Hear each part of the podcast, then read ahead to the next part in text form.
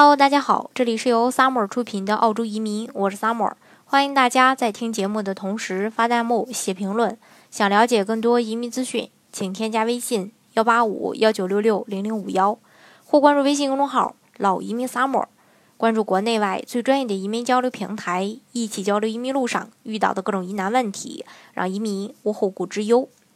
那最新的这个澳洲移民数据显示，澳洲呃年度永这个永居移民呃吸收的这个呃数量呢，达到了二零零七年以来最低的一个水平。虽然说上个财年的这个呃移民的上限仍然是十九万，但是实际上只呃。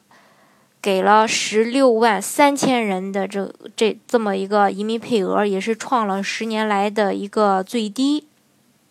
其实呢，今年招这么点人呢，呃，也是在预料之中的。因为之前内政事务部的官员就表示说，技术移民吸纳的数量人数，呃，将会大大减少，因为使用了新技术，并且会呃有一个很。呃，严格的筛选过程，那新的审查措施就导致拒签者增加了百分之四十六，因为涉于这个审查而撤回的签证申请呢，也增加了百分之十七。那二零一七到二零一八年啊，最新的一个数据显示，技术移民吸纳人数从一万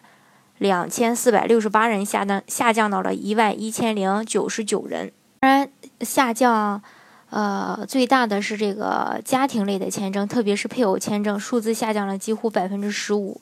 呃，只有四万七千七百三十二人。那特殊资格类别呢，也有一个小幅的减少。从签证申请人的国籍来看，澳洲目前最大的移民来源国是印度，占百分之二十一点二；第二个是中国，占百分之十五点四；第三个是英国，占百分之九点三。因为内政事务部落实加强申请人的审核，尤其是来自中国和印度的申请。那过去的九个月当中呢，呃，过去的这个九个月当中，过桥签证的数量激增了百分之四十五。嗯，另外，内政部的数据显示，截止到今年三月份的九个月内，过桥签证的数量从一万，呃，是十三万，呃，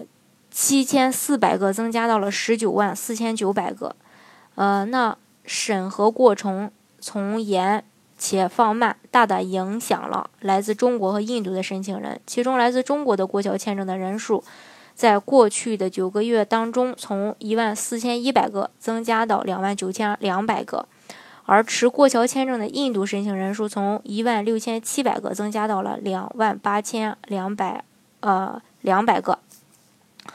墨尔本大学人口统计学家 Peter，呃，表示啊，对签证申请的日益严格审核，包括对恐怖分子的身份的检查，也导致批准速度放慢。那除了更严格的一个审核，过桥签证的增长反映了政府移民政策的风向在发生一个变化，特别是决定削减四五七签证，并用临时技能短缺签证取而代之。内政事务部。部门估计，截止六月三十日，过桥签证的人数将低于三月底的一万七千六呃十七万六千人，但仍比去年提前百分之三十。部长 Peter Dutton 表示：“我们担心越来越多的移民诈呃欺诈的问题。有些人在没有特定工作的情况下做出申请，我们也会对此类申请进行了一个严格的审查。另外呢，随着澳洲。”呃，留学人数的激增，澳洲年度净海外移民接收量被推高到了二十四万人。接踵而呃而来的呢，是对薪资的这个呃压力，就是大城市住宿费用上涨造成了很大压力。那尽管政府已经将永久居民的年度接收量控制在十六万三千人，但是学生签证的获批量却剧增，从二零一零年到二零一一年，大概有二十七万八千人。升到了二零一六到二零一七年的三十七万四千人。那有关移民接收人数的争议也愈发的激烈。那澳洲人口研究所的鲍勃警告解释说，国际学生可能会，呃，钻空子，延期在澳逗留数年。鲍勃甚至还认为，留学生每周都能够工作二十小时，他们对劳动力市场和住房市场的影响，众人也心知肚明，但是都避而不谈。这也造成底层劳动力。呃，这个劳动力市场领域工作条件差、薪资低的主要因素，像酒店业、零售业、清洁业等等这些服务都呃更严重。那鲍勃表示，政府会继续削减永久居民接收量。与此同时，工党领袖雪顿也对临时签证持有者的这个增长提出了一个批评。所以说，未来呃，人家也已经。呃，很有有一个明确的表示了，永久居民身份的这个申请数量也会去削减，所以说，趁着政策还没变，大家呢就尽快的去办移民吧。那要不然，等到政策再收紧的话，可能就没有机会了。